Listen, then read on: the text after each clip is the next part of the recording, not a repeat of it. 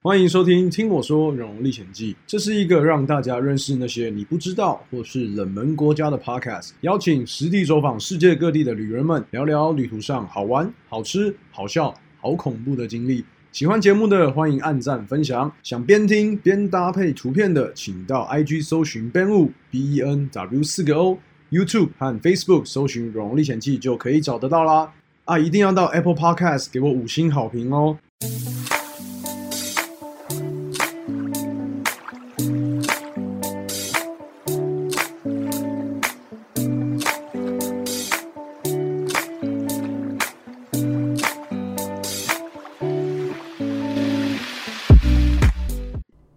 欢迎回到听我说《荣荣历险记》。那上个礼拜没有更新，是因为在忙最近会发生的一件大事，有关于频道，有关于《荣荣历险记》的。呃，不瞒各位所说，今年是二零二一年的三月嘛，那也是《荣历险记》成立已经三年了，刚好满三年，就是从呃食人族开始，然后北韩啊、俄罗斯，然后再到邦交国计划。那因为疫情的关系，去年都没有出门，大家都没有出国，所以就是有点。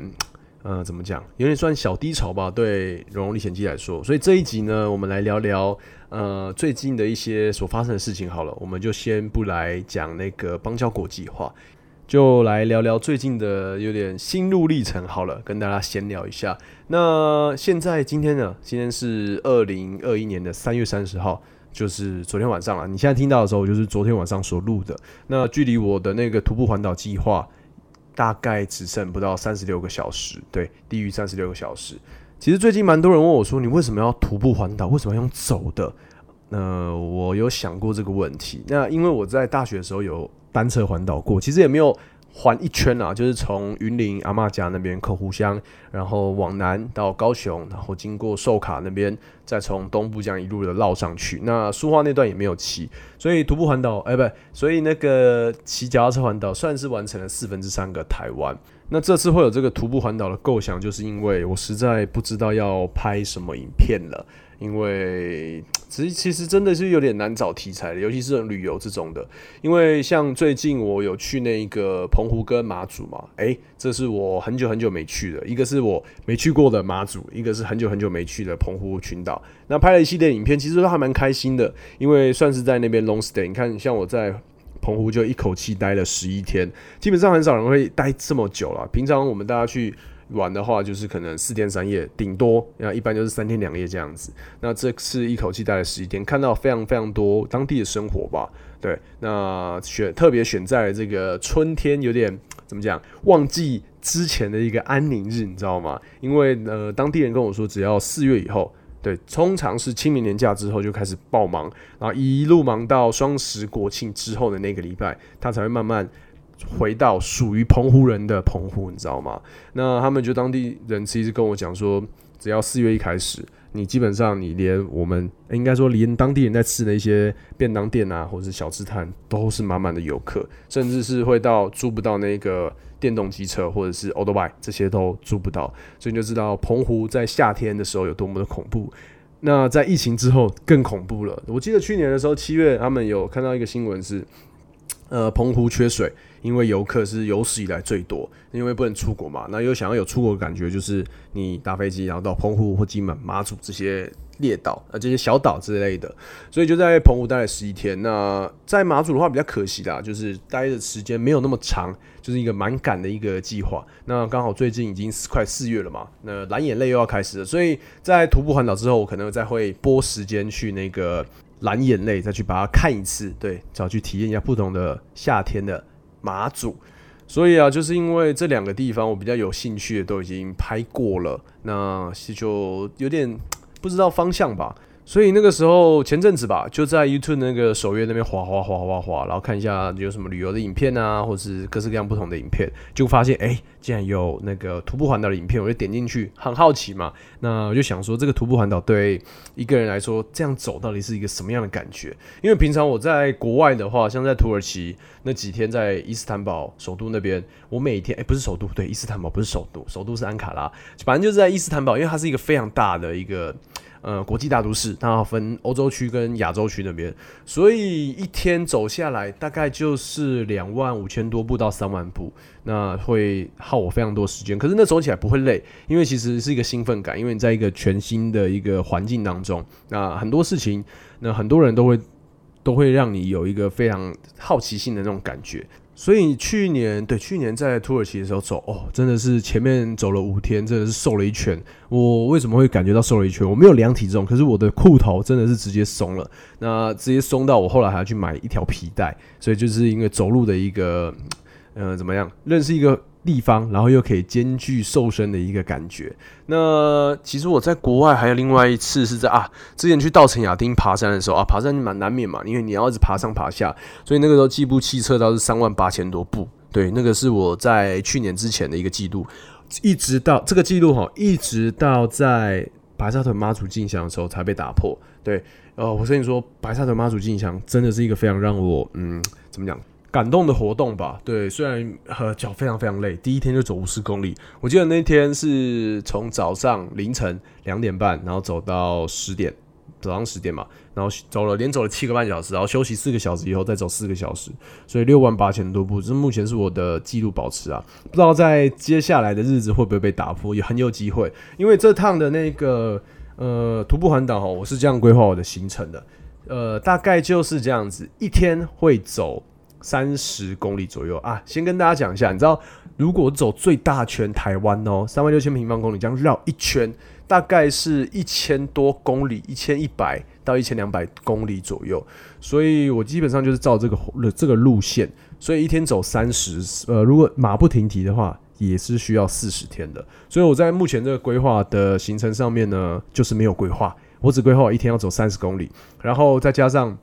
从四月一号开始出发嘛，那你看，呃，四月其实有个台湾非常重要的一个节日，对，传统民俗活动，其实不是一个，是两个啦，对。但去年因为疫情的关系，所以比较时间不固定，但基本上来说，就是每年的四月，农三月的时候，就是大甲妈祖绕境跟那个白沙屯妈祖进香。这个大甲妈祖绕境呢，就是名列为。全世界三大宗教活动之一，非常名闻遐迩的一个节庆活动。那去年我是走白沙屯妈祖进香嘛，那今年就是要体验一下大甲妈祖绕境不一样的感觉。对，所以今年你看四，他们是四月九号的十二，四月九号的凌晨十一点多要起轿，所以我大概有八天的时间，四月一号到四月八号要从台北一零一，对我就把一个我出发的地点就是台北一零一。为什么要设定这样子？是因为呃，到时候如果这样走回来的时候要走回原点，那其实你在台北市任何角落，我就可以远远看到一零一。所以在回程的时候，我是这样想的，就那个画面就是我一直盯着那个一零一看，然后一直到它越来越近，越来越近，越来越近，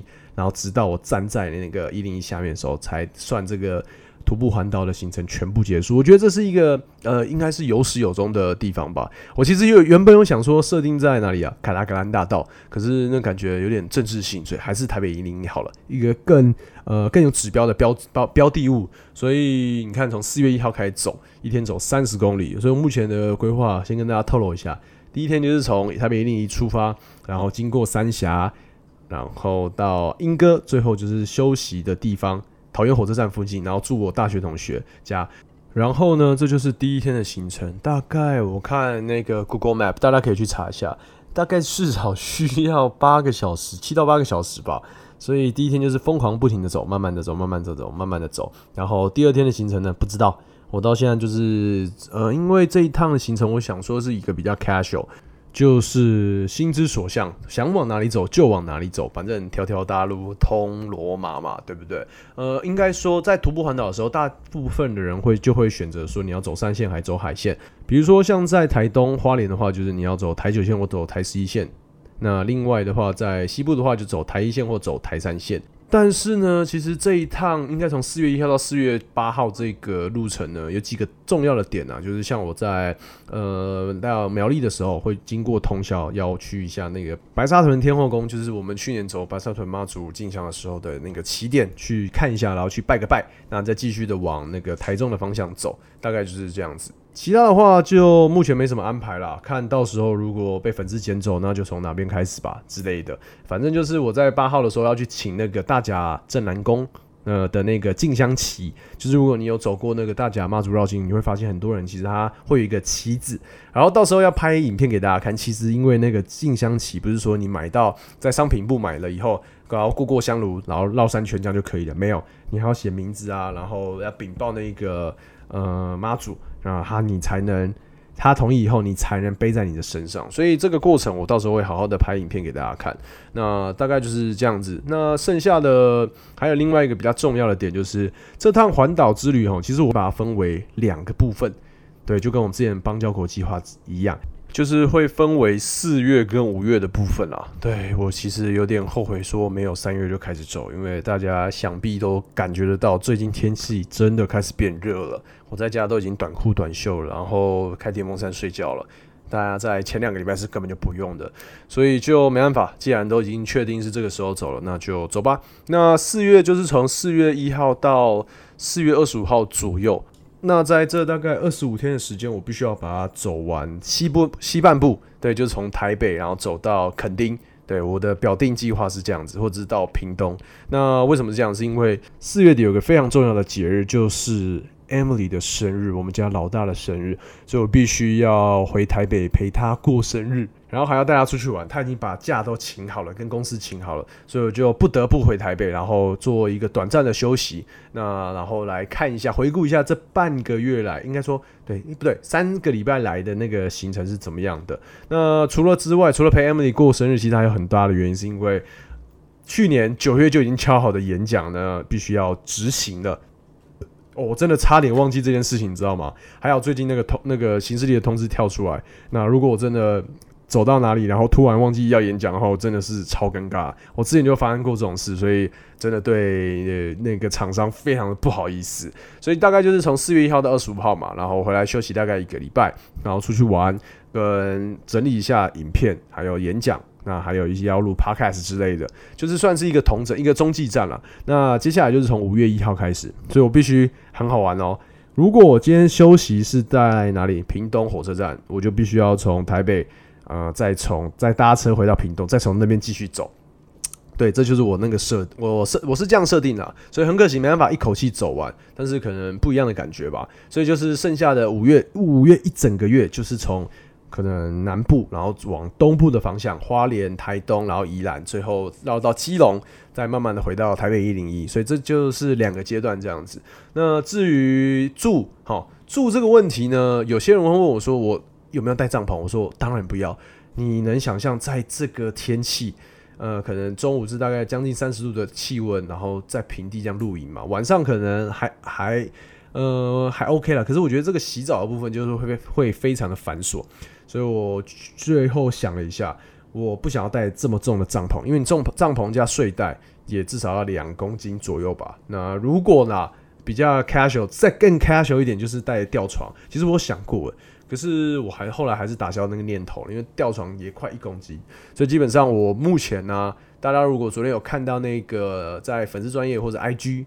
我发那张照片呢，我所有的装备加起来，其实没有大家想象中的很重，应该说没有我想象中的重了，大概不到七公斤，对，大概六点五公斤，而且加电脑，加我拍片那些东西，那个相机啊，有的没的之类的，可是水还没加上去。如果到时候把水一起加上去的话，两公升水再加一个七百五十 ml 的水瓶，大概也将近哦，快十公斤哦。那没关系啊，就是那些水会慢慢的消耗掉嘛。对，那住住的问题大概就解决了。就是我每到一个城镇就去找一些呃饭店啊，或是应该是不会住饭店啊，应该是会住那个青年旅社，或是住那种呃真的是非常非常老旧的。旅社对，不是它不是饭店，它已经是旅社了。我之前就住过诶，在宜兰的时候，哦，真的是非常 local，旁边是大饭店。然后呢，那个旅社就是一个晚上才三四百块吧。然后它的那个浴缸是那种洗池子，就是你如果早期看到阿妈家那种最非常非常非常 old school 的。就是那样子，所以我在那边度过了一个哎还不错的一个晚上。那时候也是在单车环岛的时候，为了要省钱，所以这次基本上也是以省钱为为目的啦。当然，如果在路上遇到好玩的事情，被农民捡回家，然后哎这个我也会把它录 podcast 或者是拍成影片的。既然讲到 podcast，那我之后要来更新什么？那当然就是我的《荣荣历险记》徒步环岛大冒险。所以每之后每一个礼拜都会有一集是来同整上个礼拜发生的事情，应该说不定期都会更新啊。因为我就想要像之前在录那个嗯巴沙屯妈祖进香的时候，那一集其实回想还蛮不错的，就是我在家里录，就是回有点像回忆录的感觉，就是呃进香结束以后回到家，然后再搭配当时所录的一些声音环境音吧，会让大家更深入其境。所以我觉得这趟的徒步环岛之旅的 podcast 应该会蛮有趣的，就是会有非常非常多呃素人的呃人生大道理，或者是他们的故事，属于他们的故事。我觉得就像我小时候非常喜欢看的一个外景节目，就是在台湾的故事，三立都会台的。所以，我诶搞不好就是会以这个形式来记录一下这趟呃所发生的一些人事物，有趣的，所以非常非常的期待。好，那环岛的，我觉得因为还没有开始走，所以也没办法跟大家多说什么。那来聊聊，就是《荣历险记》三周年的一个心路历程，还有一些感想，还有想说的话。好了，那其实身为一名旅游型的 YouTuber 呢，是最吃力不讨好的，因为我们的成本绝对是超过人家许多的。有人可能会觉得说啊，那开箱啊，也是要自己花器材啊，然后去拍影片啊。但是，对那个还也是花蛮多钱的。但是你想哦，《荣历险记》它设定的主题呢，都是以国外的新奇的人事物来做一个频道的主轴。那不外乎就是要花机票钱，然后住宿钱，然后再加上有些我去的选择的国家呢，又不是那么的安全。所以基本上把这些加一加，一定会比在台湾拍摄的那个成本还要高，高出许多。那然后呢？另外一个点就是成效也不一定会比较好，对，这个就是我在三年以来的一个呃最有感的一个东西吧。有些地方可能我觉得会非常的怎么讲，影片观看率应该会比其他的影片还要好，我是这样子想的吧。可是却呃事与愿违吧，应该这样说。我觉得最好的一个点子，应该说最好的一个例子，就是我那时候到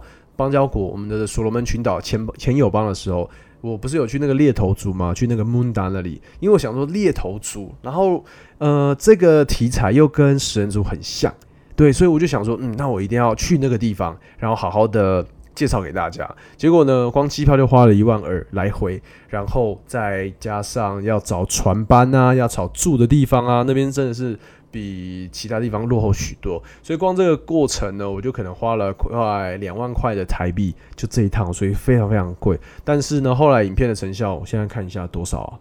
从二零一八年的十一月十四号发布到现在，已经超过了两年又多久？十一、十二、一、二、三，两年又四个月，好。观看率才四点五万，就是比我想象的少非常多啊！你看，在二零一八年的四月一号所发的那部影片，那里哪一部影片就是食人族啊？就是知道那个瓦米娜那边印尼食人族的，他到现在已经超过一千一百多万次的点阅了。所以，呃，我一开始一开始是想说，只要有十分之一百多万订阅，呃，不对，一百多万订阅也可以，结果却只有不超过五万的订点阅，所以我觉得这种东西是会你怎么你没办法去量化它的。对，但是你就是只能保持着初心，然后去拍这些东西，所以当时算是有给我一个蛮大的一个挫折吧。那都已经花那么多钱了，然后去的成效却没有那么好，所以比较可惜啦。所以这就是当旅游 YouTuber 的一个比较困难的一个点，而且加上我又是真的是以一个冒险型的，又难上许多，所以算是在这走这条路当中，是三年来最大的一个感受吧。但我相信大家，如果我在看我的影片的话，我去到每一个地方。对这个地方有没有热情？眼睛其实是不会骗人的，加上我眼睛又那么大，哦，没有啦，就是会觉得从影片的开始到结束，每一分每一秒，你都可以看到这个创作者对他所拍摄的东西有没有热忱。对，所以在去年的时候，我就真的有收到那个粉丝跟我说，他看到我的影片以后，发现我眼睛的热忱不见了。就是我拍去年的那一系列，可能去鹿港啊，或者是去去哪里啊？去原住民部落，原住民部落可能比较还好。对我可能只是宿醉，然后看起来比较累一点，不是说我眼睛没有热情。但是在有几部影片的时候，他们真的是会觉得，呃，这个人没有灵魂。对，所以真的是算是在疫情的时候，给我一个非常大的一个挫折了。不能出国，也不知道这个会持续到什么时候。疫情这个 COVID nineteen，我是希望的，明年就是应该说今年能打到疫苗，明年看什么时候能出国。讲到这个出国啊，应该没有人会想要去那个柏柳吧，然后花那么多钱。我觉得那个博流的旅游泡泡是一个一件非常非常好的事情，就算是开创了一个旅游国外旅游的一个先机，可是那个费用实在是非常非常高。那再加上他的那一个怎么讲配套措施，他去的地方还有他只能跟团，我觉得这个不是我的范围之内啦。不是说应该是应该是说不是我想要的一个旅行的方式，所以就只能再缓缓。我听说第一波四月那个廉价的过过几天那个要出发，他们已经完售了，而且你看八万多块跟七万多块，然后只能去几个地方，然后重点是都是跟团，所以我觉得这个太贵了。然后听说第二波好像没有那么多人。呃，在抢，然后好像只要四万多块就可以去波流三天两夜，还四天三夜的。但是我还是不会花这个钱的。你看台湾多美啊！而且那个时候我在环岛旅行，哈哈。再来呢，你有没有发现呢？就是疫情大概到了七八月，非常非常多人就开始往山上跑，或者是往水里面钻，就是变成说自由潜水，开始学自由潜水的人超级多。我好多朋友，身边好多朋友，男生女生都已经开始学那个自由潜水了，包括蓉姐也是这样子。还有那个往山上跑的话，就是哎，你有没有发现，真的爬山的 YouTuber 多了非常非常多？但是哈，这一块就不是我的领域了，因为小弟我呢。真的没有很喜欢爬山。我以前在影片当中说，呃，我不懂爬山的乐趣在哪边，就是觉得哦，背很多东西，然后这样上山很累。虽然沿途经过的景会非常漂亮，尤其是可能到了山顶，那个感觉非常的非常好。对我有体会过，就是在那个去年十月的时候去登那个我人生当中第一跟第二座的百岳，就是雪山主峰跟东峰。呃，那个感觉真的是非常非常棒。可是哦，下山真的是蛮累的，应该说上山下山都蛮累的。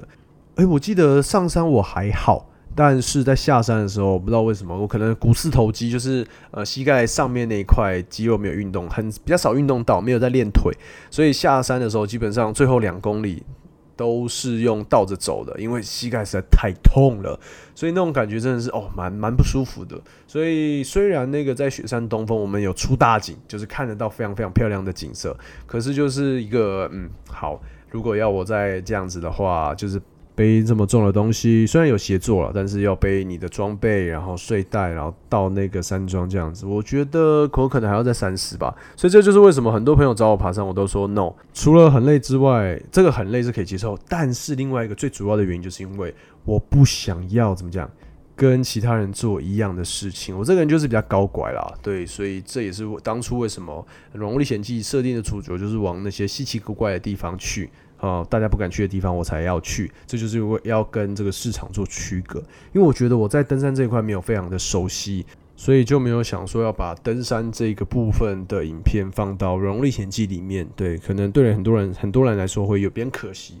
可是就啊，找其他题材啦。所以去年下半年都是在做那个原住民系列嘛。我跟你说哈，真的是有点真的让我。啊，很贴心，就是因为没有什么人想要看，我会把它解读为台湾没有什么人在在意原住民的文化之类的，所以我去很多地方，我都是拍呃文化为主嘛，他们的祭典，因为一开始这个呃原住民系列就是想要以祭典来说，可是因为其实台湾目前有大概非常多的族群，他们的祭典都是在不同的时间，你看像阿美族他们的那个丰年祭就是在七八月，然后那个周族的话就是在每年的二月的玛雅斯。就是战绩，然后布农族的话，他们也是在四月才有祭典，然后德鲁古泰鲁格族他们是在十月的那个感恩祭，所以每一个族群他们祭典的其实都还蛮分散的，所以就是有点这样拍下去会让整个系列有点分散啦。对，然后再加上另外一个，我觉得，嗯，可能我没有找到一个真心中心思想吧，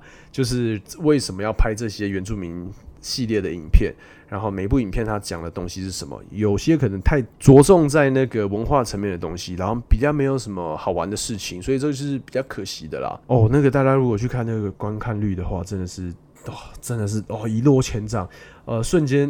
哦，你知道我那个时候真的是有点想要停更，你知道吗？停更《荣历险记》就是暂时不要出影片，然后休息一整个月。好好来追寻找下那个《荣历险记》接下来的步伐，所以啊，还好撑过来了。对，真的是蛮蛮蛮辛苦、蛮累的啦。对，但是每个人都有他的苦衷，在做每一个行业嘛。所以这就是当一名旅行呃旅游型、国外旅游型的，或者说冒险型，我都比较喜欢称之以为冒险型的 YouTuber。那在不能出国，只能换换个方向思考吧。所以现在就想到这个环岛计划啦，然后希望可以在怎么样两个月，然后把影片拍非常非常多，用非常多的故事来包装我们的台湾，因为我觉得这个真的是在台湾的故事。必须要由我们自己来写下属于台湾的一页，这样子，所以到时候这些影片应该会非常有呃纪念价值吧，然后也算是一个自对自己的一个耐力跟体力，然后还有意志力的一个挑战。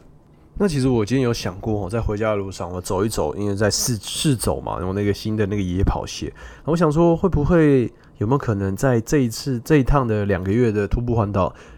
结束之后，我又写了一本书，哎，搞不好也有机会哦。所以如果喜欢看我的文字的话，请敬请期待哦。那但是我不要免呃不要挖坑挖太深，可能会啦，但不也不一定啊。真的要实际走上去才会知道。所以真的从大家应该从我的声音就知道，我就多么期待这趟徒步环岛之旅。所以那今天这一集可能就会比较短，大概二十五分钟前上下。那真的下礼拜。我会给你一个完全不一样的《听我说荣历险记》。其实最近，呃，这个《听我说荣历险记》，我也想要改变它的一个调性啦。就是我看，如果大家去 Apple Podcast 那一个留言，就会觉得有一些负评，也不是说负评，就是希望我能更好的一些评论了。那我也有听进去，所以这趟环岛之旅，我也会重新思考对 Podcast 的一个想法。那到时候可能会有全新第二季的《听我说荣历险记》，希望能给大家带来更不一样。对这个世界的一个感觉，还有一些历史小故事吧，对冷知识之类的，